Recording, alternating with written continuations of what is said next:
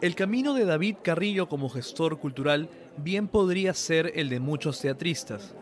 Todo inició con el sueño de tener un espacio, un teatro, un lugar para poder ensayar, montar las obras que uno tiene en mente, jugar en general.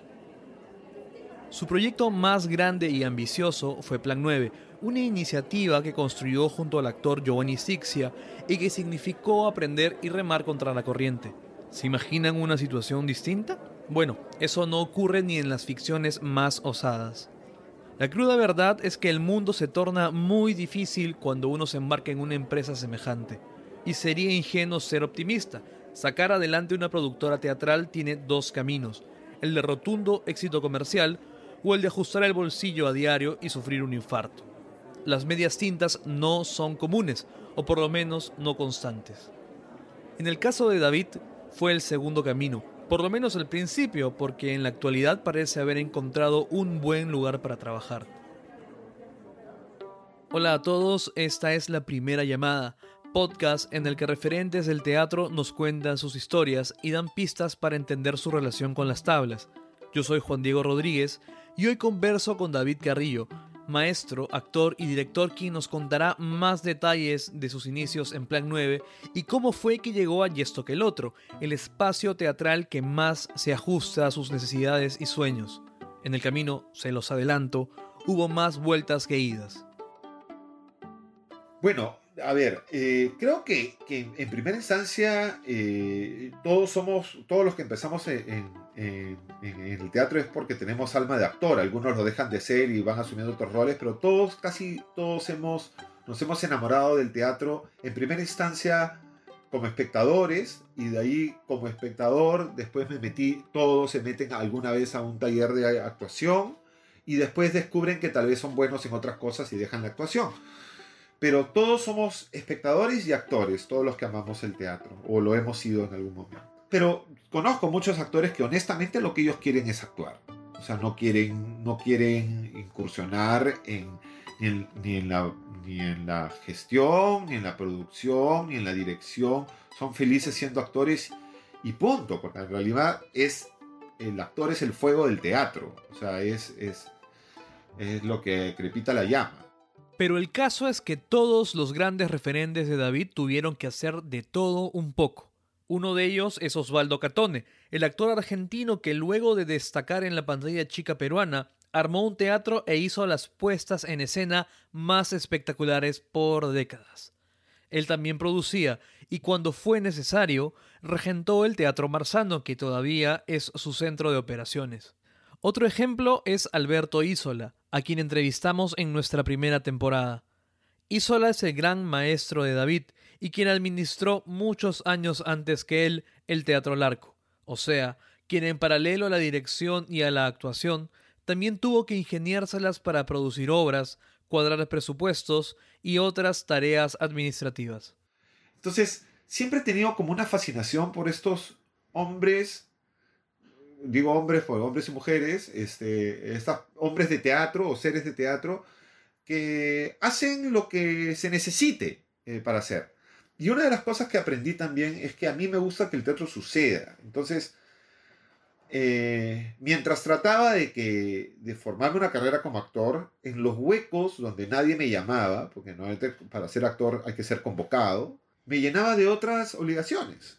Entonces he sido, en los lapsos, he sido técnico de teatro, o sea, he manejado luces, he manejado sonido, he hecho tramoya, he sido servidor de escena, he sido asistente de dirección, he acomodado públicos, este, con, tal de estar en, la sala y, hacer, y ver que el teatro sucede, este, no tenía rollo con el, el rol que me toque. Y eso me fue, me fue, creo que, abriendo la mirada que hay un montón de otros roles que hacer en el teatro y no solo esperar a que te llamen para actuar. No sé si es una receta. Este, eh, si tú me preguntaras qué preferiría yo, o sea, yo estoy casi seguro que, no digo casi seguro porque ahora ya no hay que decir nunca casi seguro porque estamos en el mundo de la incerteza, pero eh, creo que yo hasta hace poco me decía que si a mí me llamaran para actuar constantemente, tal vez no tendría tanta necesidad de de dirigir o de gestar o de... Porque sucede que cuando David se toma una pausa de su carrera como actor, busca ocuparse en algo. Empieza a escribir o lee alguna obra que le parece un buen prospecto para traducir o dirigir. De alguna u otra manera, David siente que debe demostrar que puede vivir de la actuación. Creo que había una, una, una necesidad de ratificar mi decisión, de convertir lo que muchos ven como un hobby o un pasatiempo en una profesión y, y en una ocupación de tiempo real, digamos, ¿no? O sea, me ocupo, ¿no? No solamente lo profeso, sino lo hago. Y creo que sí, creo que había de alguna manera abrazar la idea de, que puedo nutrirme. Y en general todos lo hacemos. O sea, eh, los actores, los, actores, este, cuando no tenemos obra de teatro, igual la mayoría de, de, colegas buscamos algo que se relacione. Entonces, o enseñamos teatro en un colegio, o, o hacemos locuciones, o dirigimos eventos de publicidad, o hacemos capacitaciones de, a personal con algunas destrezas blandas, este, de comunicación, eh, distintas cosas. Entonces, creo que dentro de todo el teatro nos da bastantes herramientas que nos permiten ser versátiles y ir por terrenos que a veces no sospechábamos que podíamos este, recorrer, ¿no? O sea, yo durante mucho tiempo he sido, antes de que aparezca toda esta cosa del coaching ontológico y toda la cosa, este, me, reunía con, gerentes y con, con ejecutivos para darles tips sobre cómo vender mejor sus ideas, sobre cómo exponer este, frente a un público o cómo potenciar una conferencia. Y así, y así, así. Y... Uno de los primeros trabajos de David fue de periodista cultural. El trabajo se lo ofreció Clemencia Ferreiros, actual gerente cultural del Centro Cultural Británico del Perú, y a quien conoció en el 2000 porque ella produjo Hamlet y Como te dé la gana, dirigidos por Alberto Isola. Me llama porque quería, estaban gestando un, en ese momento una novedad, este, una página de internet, casi una novedad, de entretenimiento y cultura, especializada en entretenimiento y cultura, llamada De Cajón. Y me llamaron este, para ayudarlos a, a, organizar la sección de teatro. Entonces comencé a, conocer del oficio del periodismo cultural, de cómo funciona eso, etc. Y me quedé cinco años cambiando en esa vaina. Otro trabajo que consiguió a partir del teatro le salió en el 2001 al terminar una función de la obra El Show de Terror de Rocky de Richard O'Brien. Unas personas se le acercaron, le preguntaron si era el director y le ofrecieron dirigir eventos de publicidad. Yo no busqué nunca esa chamba y me salió. Y trabajé varias veces, y de ahí una cosa llamó a otra y trabajé durante mucho tiempo en, en ese tipo de cosas publicitarias. Esta cosa que ahora se habla mucho de reinventarse, de adaptarse a las circunstancias, los actores estamos pero reacostumbrados. Todo el tiempo estamos reinventándonos. O sea, es como tengo estas habilidades, no tengo teatro, no tengo pantalla, no tengo no me han llamado para ninguna novela. ¿Qué puedo hacer? ¿Qué puedo hacer? ¿Qué puedo ofrecer? Y todo el tiempo estamos en eso. Y así nos hemos pasado este, yo por lo menos toda mi vida, este, hasta que he ido encontrando que ya no necesito estas cosas periféricas, sino cada vez me he dedicado más al teatro y al teatro y no a no a, ciudades, a pueblos allegados. David todavía conserva el programa de mano de la muestra de su primer taller. Impreso en blanco y negro en lo que parece ser una hoja bond, se lee Umbral, cuarto taller de actuación, julio de 1994 a marzo de 1995, Avenida Larco 1036 Miraflores, Lima. De los compañeros con los que estudió bajo la batuta de Alberto Isola en el Teatro Larco, se destaca uno, Giovanni Sixia. Y bueno, siempre sentimos como mucha afinidad en gustos, en carreteras, nos gustaban el mismo tipo de comediantes, el mismo tipo de películas. Este, teníamos algunas obras este, que habían sido importantes cuando las vimos para cada uno de nosotros. Entonces compartíamos ciertos gustos. Y sobre todo, eh, lo que nos gustaba era, lo que nos unía era el teatro el teatro contemporáneo, porque entiéndase que en el 94, 95 se potenció mucho, justo a partir incluso de la, aparición del Centro Cultural de la Católica, se volvió como muy importante hacer teatro clásico, se comenzó a hacer mucha revisión de clásicos y, se volvió muy exitoso además, este, no solamente convocando público, sino público juvenil, colegios, entonces, y se puso muy de moda, moda en el sentido más, menos oportunista de la palabra, sino realmente como, como una apuesta seria de, de, oye, esto está funcionando, vamos con todo por acá.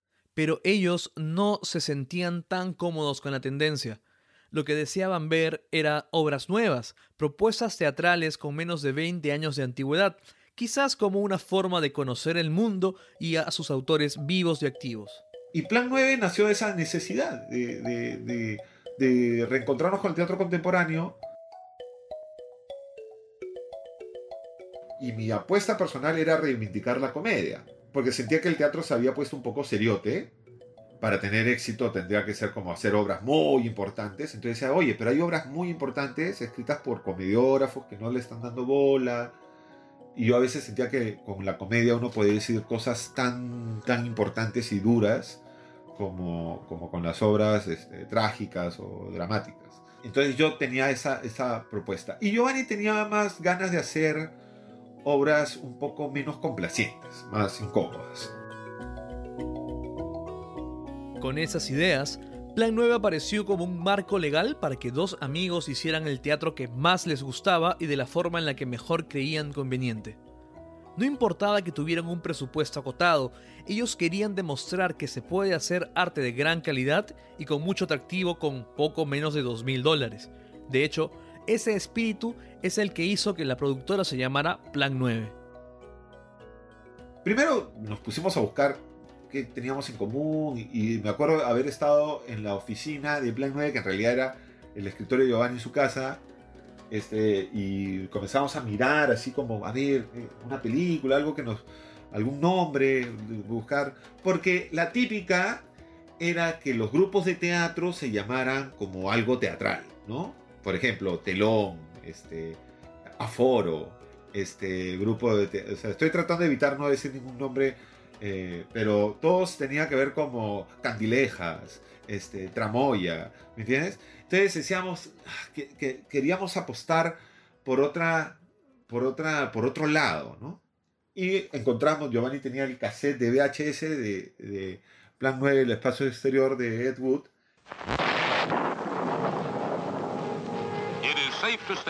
That the grandchildren of some of the people in this dinner will not be born on Earth.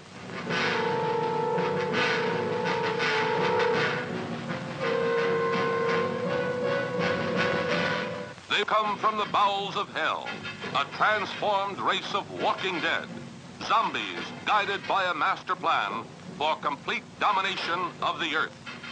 Plan 9 from outer space.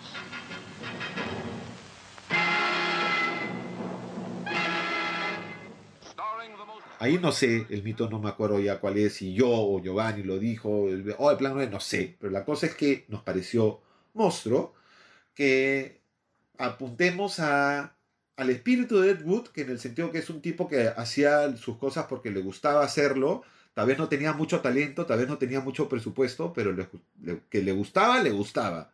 Y que quería hacer sus vainas, quería hacer sus vainas.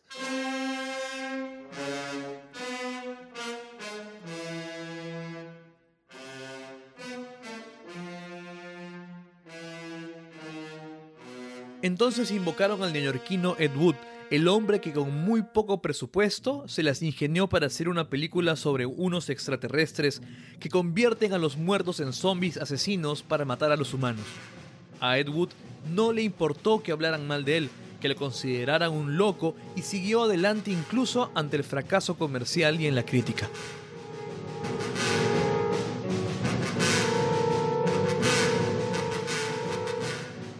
El tiempo le dio la razón y Plan 9 del espacio exterior se volvió una cinta de culto. Y por otro lado, también era una forma de decir, no esperen tanto de nosotros. O sea, no, no, no, no pretendemos cambiar la historia de nada, simplemente queremos hacer nuestras cosas. ¿Y qué recuerda Giovanni Sixia sobre los orígenes del proyecto? Desde el taller soñábamos con hacer un musical como La tiendita del horror, el show de terror de Rocky, que fue la primera obra que hicimos juntos como productores. O sea que desde, desde que él era menor de edad incluso, porque yo, yo tenía 21, 22 años en el taller y él era un chico que entró por, por, por sus méritos eh, siendo menor de edad. El taller era para mayores de edad, pero él por, por ser un, un chico que, que, ya trabajaba en teatro y que había hecho algunas cosas, me parece que Alberto Isola tuvo una consideración y lo aceptó en el taller. Eh, desde, desde esos tiempos ya compartíamos intereses y por eso hicimos Plan 9, porque mm, buscábamos un espacio para poder hacer lo que queríamos hacer y que nadie más estaba haciendo en ese momento. La vida los puso en el lugar adecuado y en el momento adecuado. Tanto fue así que no importó que pasaran tantos años entre el taller y la vez que se pusieron las pilas para concretar el proyecto. El taller fue en el año 94, el Plan 9 se empezó a gestar en el 2001, pero ya en el año 2000, mientras hacíamos Hamlet como actores, eh, el montaje de Alberto Isola que se hizo en el Centro Cultural de la Católica en el año 2000, ya en ese momento David eh, me dijo, voy a hacer el show de terror de Rocky el próximo año y lo voy a hacer contigo actuando y lo voy a hacer como sea. Este, y luego, pues, es, esa obra él, la hizo con el apoyo de Sebeltren, que era una productora que en ese momento tenían Salvador del Solar con Norma Martínez. Y, y ya en el eh, después decidimos hacer Plan 9 para poder seguir haciendo cosas. Pero la historia no es tan sencilla como Giovanni la cuenta. Plan 9 jamás hubiera tenido la forma que conocimos si no hubiese sido estrictamente necesario. David y él soñaban con una productora, pero no con la formalidad que esto significa. A ver, te, te, te, te soy muy sincero. Nosotros con, con, Giovanni siempre decimos que nuestra primera producción fue el show de terror de Rocky, que fue en el 2001. Porque fue la primera vez que hicimos un proyecto los dos juntos y los cuales lo produjimos. O sea, nosotros fuimos los gestores del proyecto. Y estábamos ideando el proyecto, contactamos, contactamos con los derechos y toda la cosa. Y lograron conseguir un contacto en Team, una empresa de telefonía celular que recién llegaba al Perú y ya estaba auspiciando a un centro cultural. Quizás ellos podrían ser un buen aliado. Cuando elegimos teatro, nos dijeron, ah, mira, ya hemos apostado por teatro, ahorita estamos con el Centro Cultural de la Católica, así que, bueno, pero dijimos que era una obra musical y que íbamos a hacer los CDs de la obra. Y eso les gustó. Dijeron, nos interesa la música, queremos entrar a música. Y nos dieron la plata. ¿Ok? Nos dijeron, ok, entréguenos su factura, este, etcétera, etcétera. Dijimos, ah, factura. No, no tenemos. Pero puede ser recibo para honorarios. Giovanni, tú, Giovanni, ¿tú tienes recibos? No, sí, yo, sí, claro. Recibo de actor, sí, claro, sí. No, no, tienes esa factura. Y ese fue el primer choque con la realidad. Para jugar en las grandes ligas y empezar a luchar por los auspicios, los tratos se tienen que hacer a través de personas jurídicas, es decir, empresas. Y nos dimos cuenta que habíamos conseguido plata, que en ese momento era 5 mil dólares. ¿Ok? Los derechos de la obra costaban 5 mil dólares. Entonces, básicamente, lo único que estábamos logrando era asegurar que íbamos a poder hacer la obra. No teníamos plata para nada más. O sea, esa plata entraba y se iba. ¿Ya? Pero no teníamos nada constituido.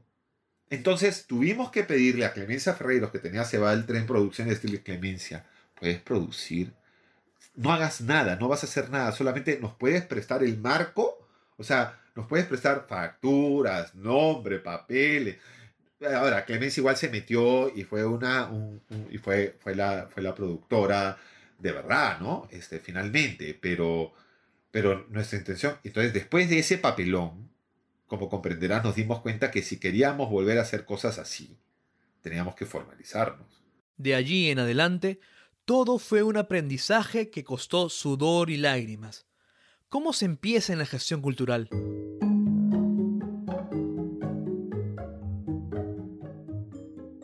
Ahora hay talleres y hasta diplomados, pero entonces o empezabas como asistente de producción en un gran teatro o aprendías a la mala. Plan 9 eligió el camino más difícil. David recuerda la primera vez que tramitaron los permisos de una obra. Sus conocimientos de inglés no eran nada buenos y el incipiente Internet no estaba al alcance.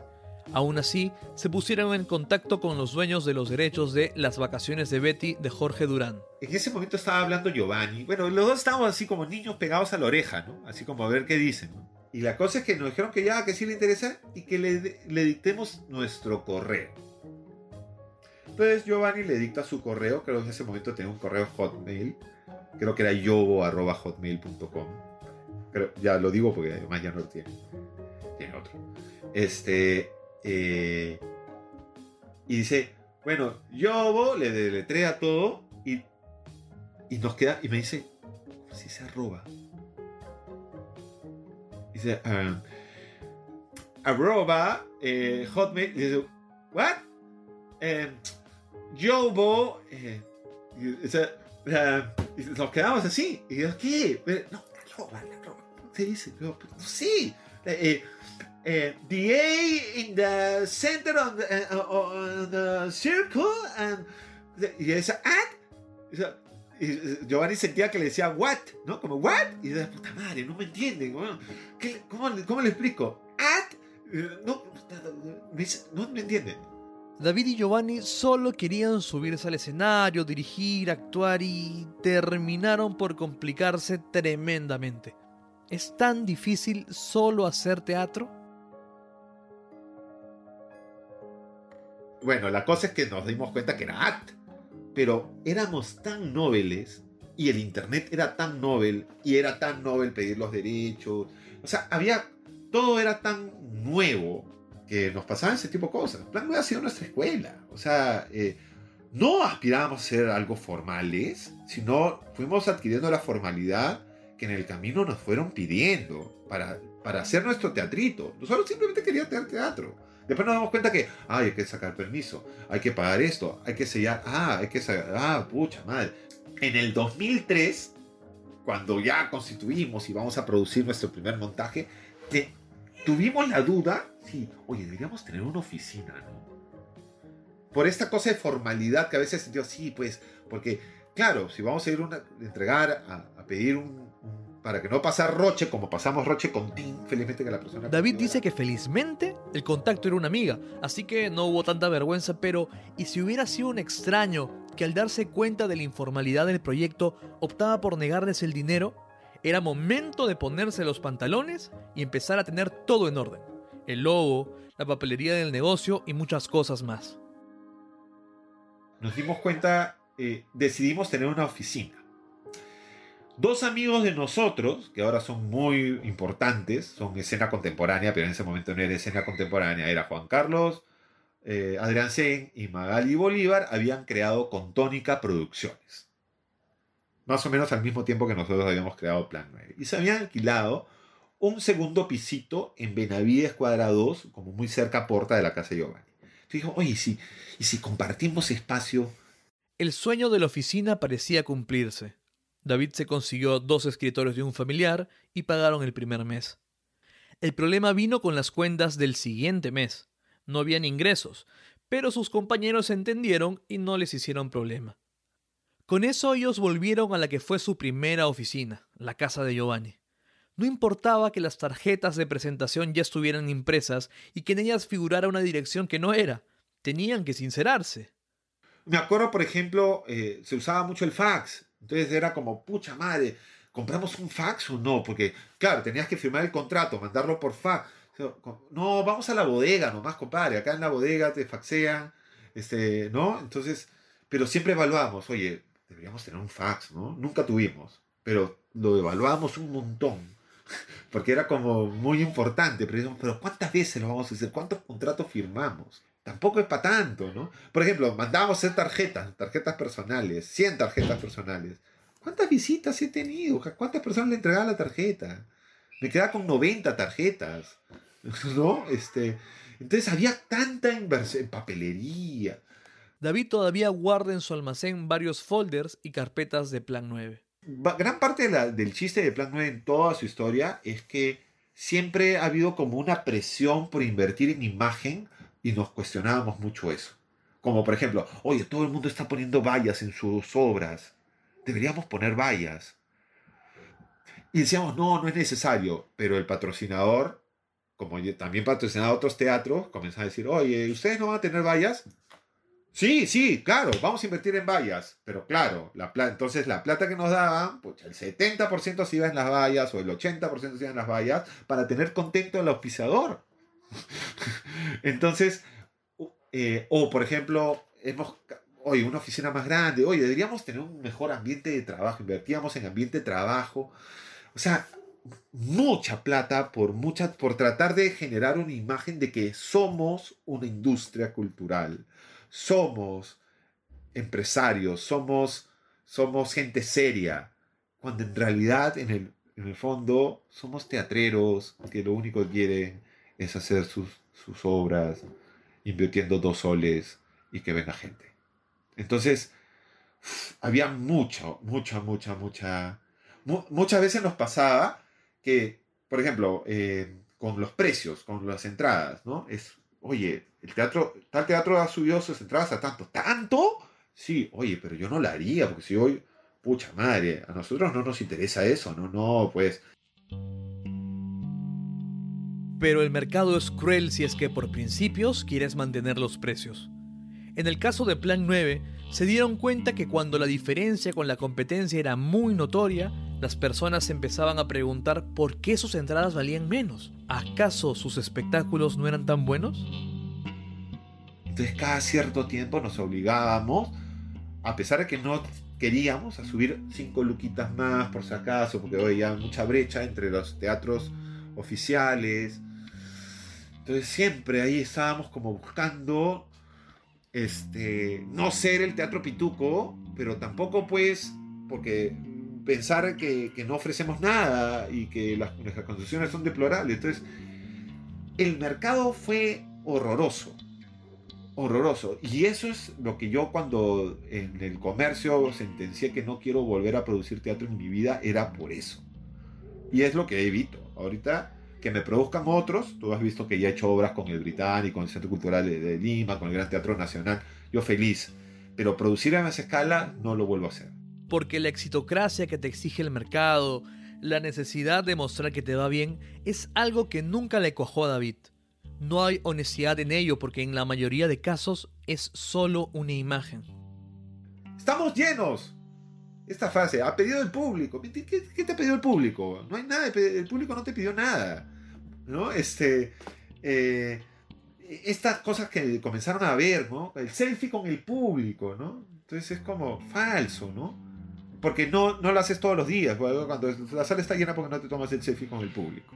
O Además es como feo, yo soy protagonista, el público es un el fondo, ¿no? El público no cree que está en la foto y no está en la foto. Es como, miren lo exitoso que soy, ¿no? Este, yo estoy por encima de ella. Ah, me parecía horroroso. Entonces había como una inversión todo el tiempo de éxito. Somos, exitosos, estamos bien. Eh, un maquillaje de cifras. Este, y nosotros, oye, yo sé cómo te está yendo. Yo escucho cómo te está yendo. Porque los actores tus actores trabajan después conmigo, o sea, y tus proveedores son los mismos. Este, entonces, es como bien... Ah, me, resultó bien este particular todo ese viaje y no me provoca regresar nada.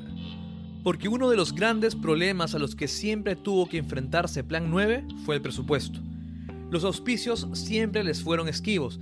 En alguna ocasión les dieron cajas de cereal en canje y que hacían, las vendían a sus amigos y conocidos. También les dieron cajas de cerveza y la fórmula fue igual. Se hizo una fiesta profundos y allí se vendieron. Los canjes fueron un dolor de cabeza, pero aún así lograron hacerse un nombre en el circuito teatral limeño.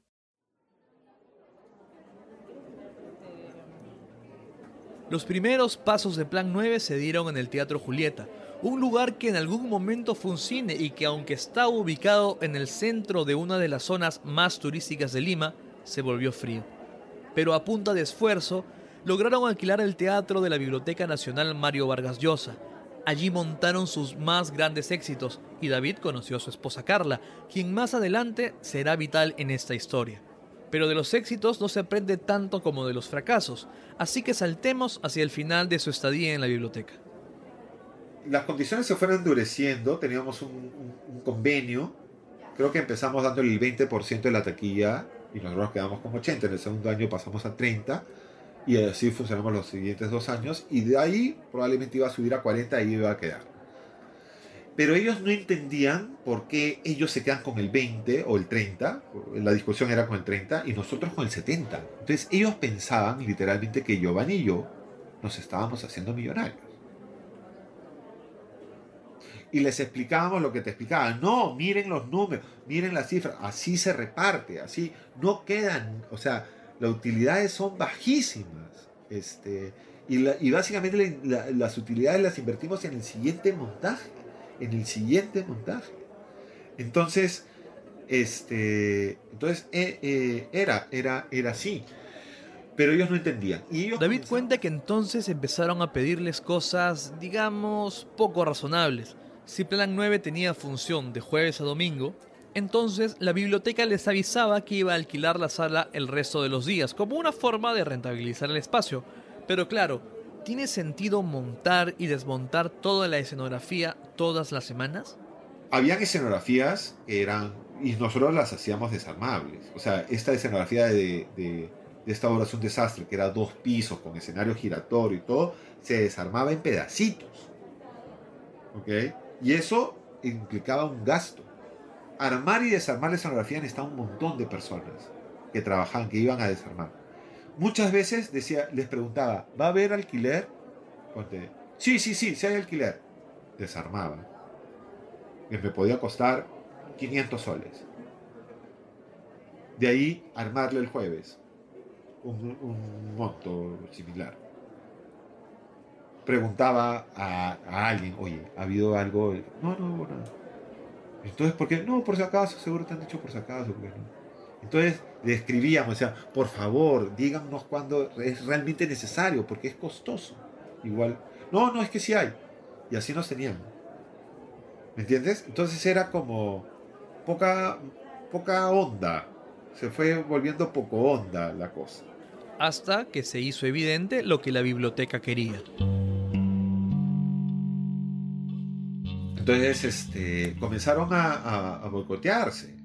Yo, yo no siento que nos boicotearon a nosotros, se boicoteaban ellos. O sea, nosotros, por ejemplo, decíamos, este, se han quemado las luces de la, la salita, los dicroicos de la sala. La sala se está viendo oscura. Entonces tienen que firmar una de esto, porque los mantenimientos de sala era de ellos. Firmamos para que vaya esto, para que repongan los focos. Hasta que llegaran los nuevos focos, podía pasar un mes y medio. Cuando llegaban los nuevos focos, ya los focos, ya esos, ya habían nuevos focos quemados.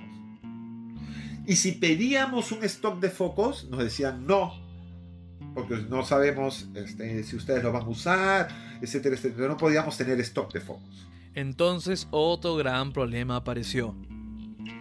Cuando alquilas un espacio lo quieres mantener en buen estado, pero eso a quién beneficia más, al dueño del espacio o a los inquilinos. En el caso de Plan 9, era claro que a la biblioteca no le interesaba el tema, al punto que el lugar estaba descuidado. En los baños ni siquiera había jabón o papel. ¿Qué hacer en esos casos? Porque lo peor que puede pasar es que el público se siente incómodo. Entonces nosotros comenzamos a asumir los papeles, los focos, etcétera, etcétera. Y entonces se nos volvió a ser más caros porque ellos ya no... La reposición y esto se volvía más hostil y más lenta. La idea era agotarlos y hacer que se fueran. Y lo consiguieron. Comenzamos a gastar plata de más porque nosotros contribuíamos a la imagen de ellos. La gente no decía las obras de Plan 9. Porque el público común no tiene idea quién es el productor, quién es ese. Oye, iba al teatro de la biblioteca, qué bonito, no sé qué. Entonces, cuando nosotros en una, en una conversación nos dimos cuenta que a ellos les valía madre, no les interesaba y nos estaban viendo como un enemigo. No, Giovanni y yo dijimos, vamos. O sea, ¿por qué nos estamos inmolando? Yo pensé que estaban contentos. O sea, pensé que estábamos construyendo una, una cosa juntos. Llegaron a decir incluso que los responsables de los, de los robos de los libros de la biblioteca, acuérdate que fue un escándalo, era porque entraba gente extraña a la biblioteca. no nosotros, sino el público, en la noche. Porque por otro lado había toda una presión de bibliotecarios que no les gustaba que haya teatro. Porque, ¿Por qué? Porque es un espacio donde debería leer de silencio, poca gente, no sé. Entonces, nosotros decíamos, oye, pero miren los números, miren la cantidad de gente que ha venido a conocer la biblioteca, conocer sus instalaciones.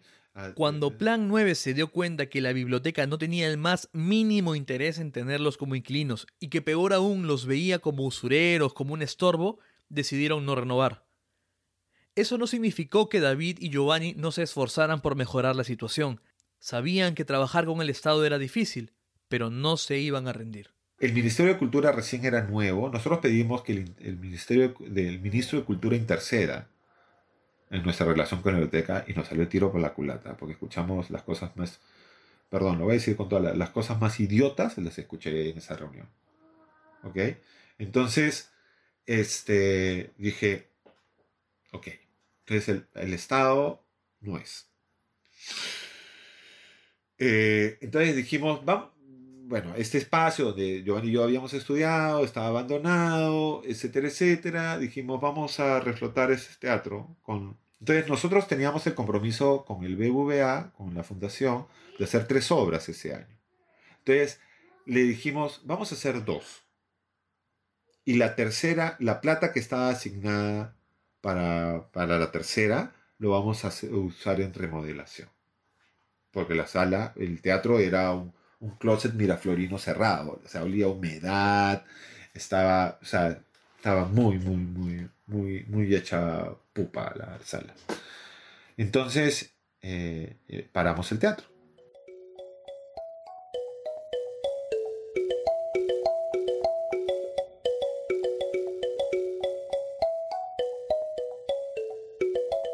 David había vuelto a la avenida Larco 1036 Miraflores, al teatro en donde se formó y en donde conoció a Giovanni. El teatro Larco no era tan grande como la biblioteca, pero podía funcionar. Por lo menos eso era lo que esperaban.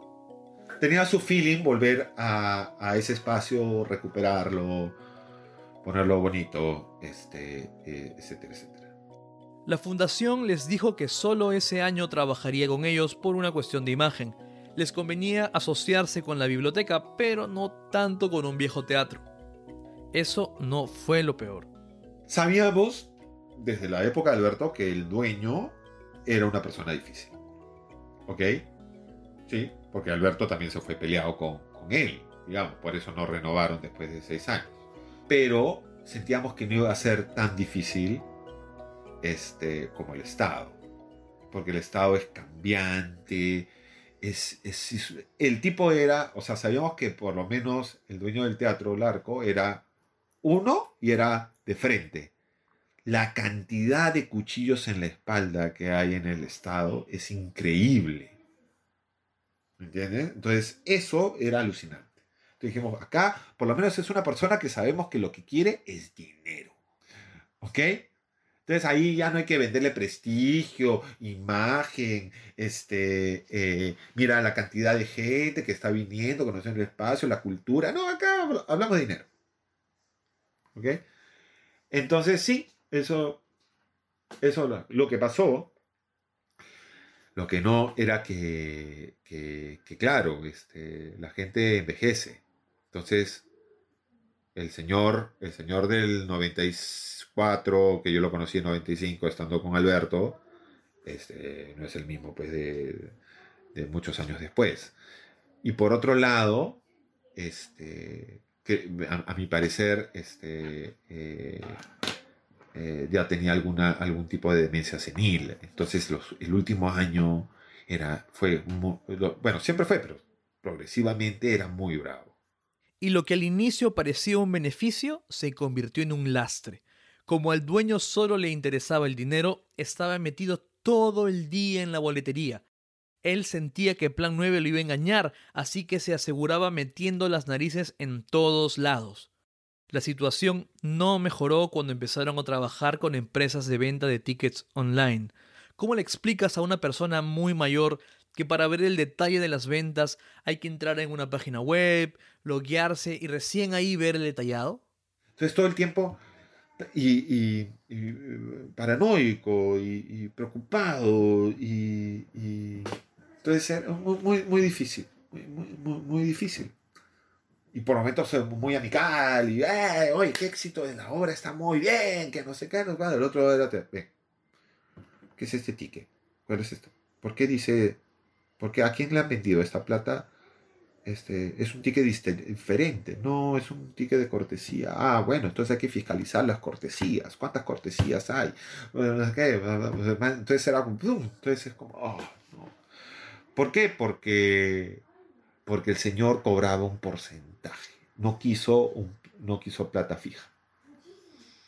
Nosotros queríamos decirle, señor, le garantizamos, no, él quería un porcentaje de la taquilla.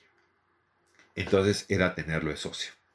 Y fue, bueno, hemos durado, ¿ah? hemos durado. En retrospectiva, ¿cuál considera David que fue el gran error de su estadía en el Teatro Larco? Creo que no debí aceptar este. Eh, no debí aceptar eh, un socio. O sea, no, creo que nunca debimos tener al dueño del teatro como, como, como parte activa de, de la taquilla. Este, no, sí, hay un montón de cosas que podríamos tratar de no hacer, pero como digo, sí había un espíritu contaminado, eh, eh, había mucha exitocracia, había mucha venta. Yo decía, yo no puedo competir contra esto. Honestamente trataba de colocar entradas a un colegio, ¿ok? Y el colegio me decía, oye, pero tal teatro nos ha dado entradas a, a, a 10 soles.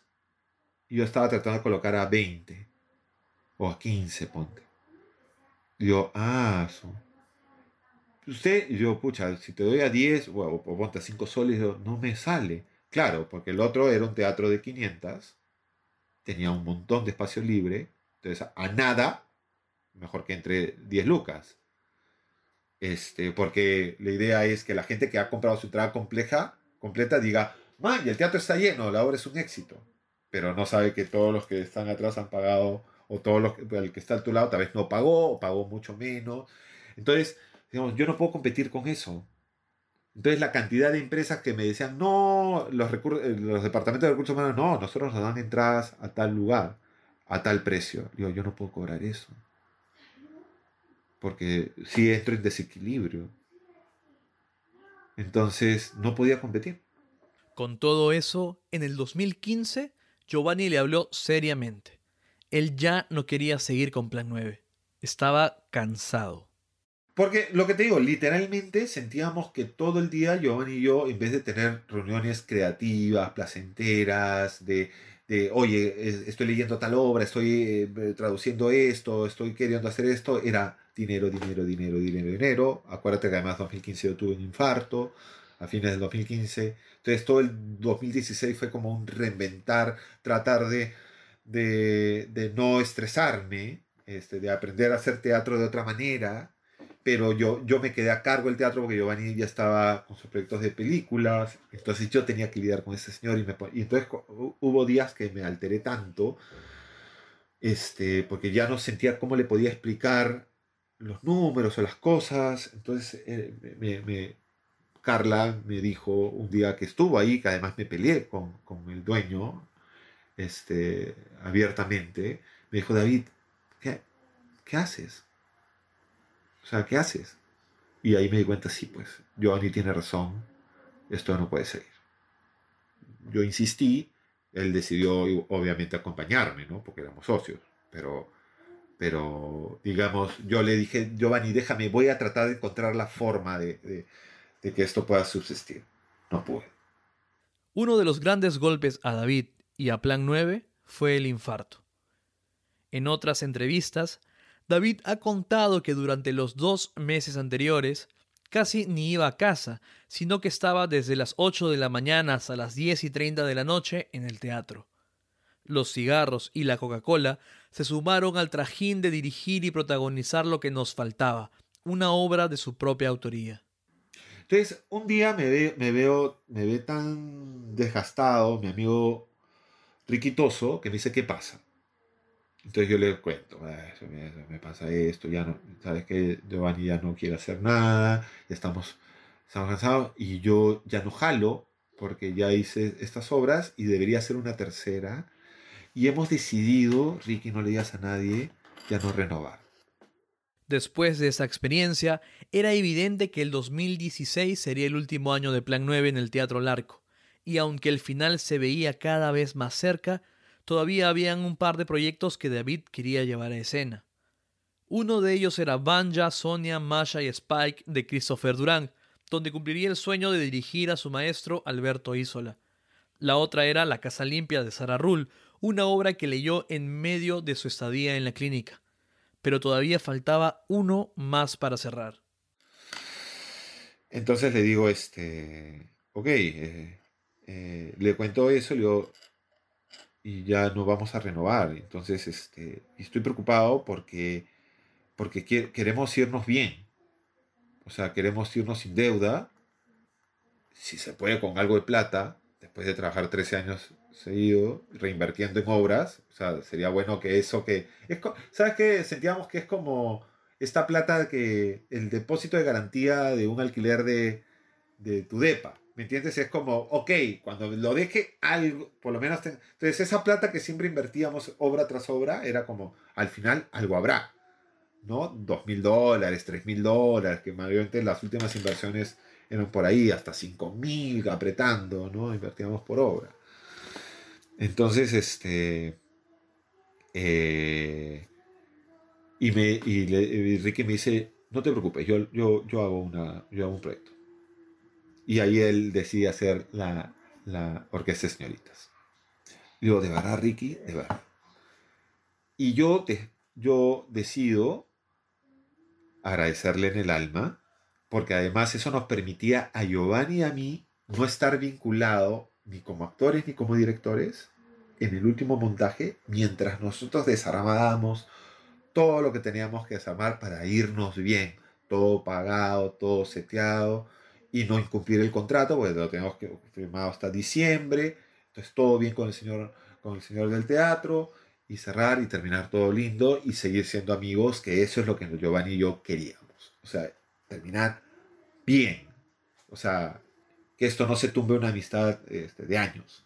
Con esta buena noticia, David decidió por fin irse de luna de miel. Arregló los horarios, compró los pasajes y... ¿qué pasó? la salud de su amigo Riquitoso empeoró.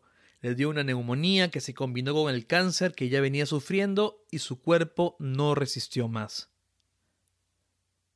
Una vez más, los planetas se alinearon para que la comunidad teatral se uniera y sacara adelante el proyecto.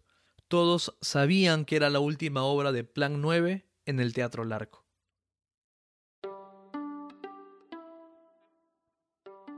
Te robo un minuto para contarte sobre Decibel 85, la casa productora de la que Primera Llamada hace parte. Decibel 85 es la primera productora de podcast narrativos que crean contenido especializado para empresas y creadores independientes. Si eres un emprendedor o empresario y quieres contar la historia de tu empresa o el crecimiento de tu proyecto, Decibel 85 es el equipo a quienes debes contactar. Los encuentras en su web www.decibelio85.la, 85 con número, o en Instagram o en LinkedIn como Decibelio85. Ahora sí, volvamos con el episodio.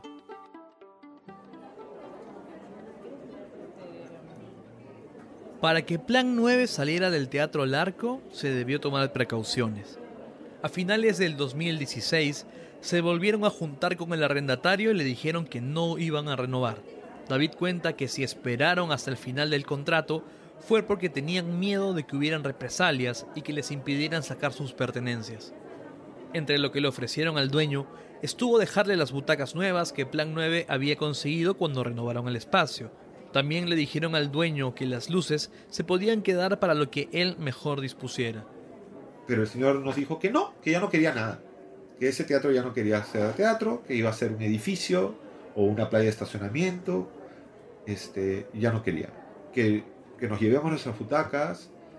Y por Con la orden dada, David ofreció en remate todo lo que tenía, todo.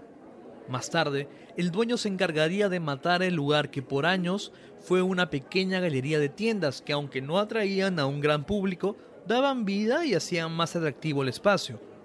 Lo que él hizo fue no renovar a los inquilinos y soñar que un millonario pagaría una fortuna por su predio. Por supuesto que eso último jamás sucedió y lo que en algún momento fue el teatro, ahora es un espacio vacío. Pero ya, ya no hay nada, pues. Pero no hay nada. No hay nada. El, eh, inclusive lo poquito que dejamos que cables, todo, él sacó todo. O sea, sacó todo. Este, eh, y no hay nada. No hay nada de nada. O sea, si tú es un cascarón. O sea, no tiene butacas, no tiene luces, no tiene cables. Es, el que entre, además de, de no sé cómo este, convencerlo, este, eh, tendría, que, tendría que tener una inversión de dinero importante. El final del Teatro Larco también marcaba el final de Plan 9. Tanto David como Giovanni estaban cansados de preocuparse por el dinero, de hacer las declaraciones juradas al Estado, que los inspectores les tocaran la puerta para molestarnos y otras cosas similares. Consultamos con un abogado, con nuestro contador, para ver cuál era la figura legal ideal, si era mejor cerrarla, qué hacer con los documentos, cuánto tiempo se deben guardar los documentos, este, etcétera, etcétera. Había todo un know-how este, que necesitábamos saber, porque lo único que queríamos es que Plan 9 duerma tranquilo y que no nos joda. ¿Sí? Que no aparezca el pasado a decirnos, nos deben plata, ¿no? Este. Um, entonces. Vimos las, las opciones y, y lo que decidimos fue este, seguir tributando a cero mantener el nombre, porque era un nombre bonito, la gente le tiene cariño. Hasta ahora se, menciona de vez en cuando como parte del cotidiano de la gente. Y este. Y por otro lado, conversando con Giovanni, decía, entre nosotros no hay ningún problema. O sea, yo entiendo exterminar Plan 9 si es que Giovanni y yo nos hubiésemos peleado o desconfiáramos del otro, sentimos que somos un mal socio. Nosotros no hemos fracasado, nuestra sociedad no fracasó.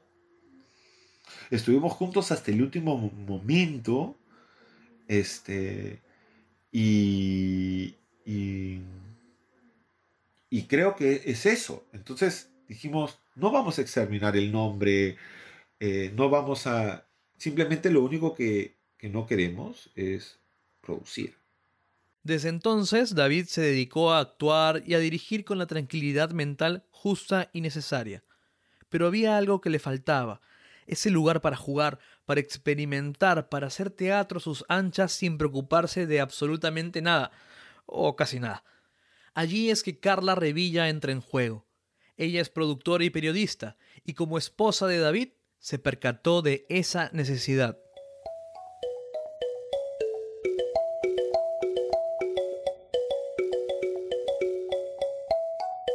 ella siempre me, conoció teniendo un espacio activo. Eh, y, y después, cuando dejamos el arco, yo estuve errante. Estuve dictando mi taller eh, en primera instancia en el Teatro de Lucía, después en el Mochagraña, ah, buscando dónde hacer obras como actor, eh, y decidí dirigir en el 2018 este, recién Corpus Christi, me pasé el 2017 sin dirigir nada, este, porque quise, no, no quería dirigir. Entonces ella creo que se percató que de alguna manera no me hacía tan bien estar como desarraigado, sin una base de operaciones. Y ella misma me, ella fue la que encontró que el espacio se alquilaba y me pasó el dato y, dijo, asociémonos en esto. O sea, que esto sea parte de, nuestra familia, de, una decisión familiar, ¿no? Como una familia puede decidir tener una bodeguita o, un, un, sitio. Entonces, este, así lo tomamos.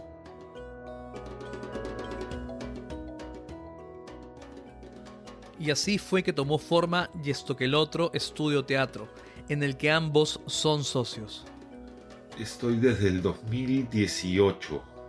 Eh, si no me equivoco, en abril hice el contrato, eh, en mayo, por ahí, abril, mayo. Este, y me siento bastante cómodo.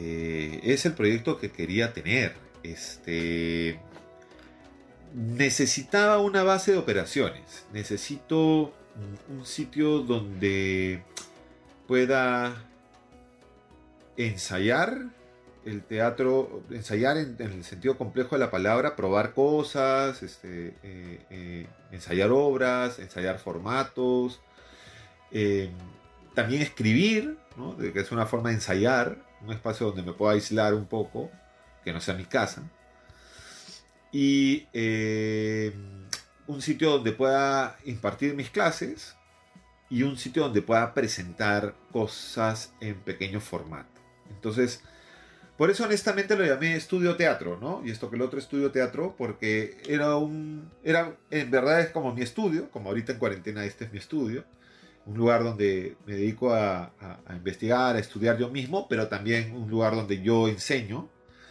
y un lugar donde, donde confronto, digamos, este, las cosas que enseño y pruebo, ¿no? Entonces por eso me, interesaba una sala que pueda albergar un, un pequeño público y no tenga que preocuparme en grandes producciones, en grandes formatos o en necesidad de convocar un número alto de, espectadores para sentirme acompañado.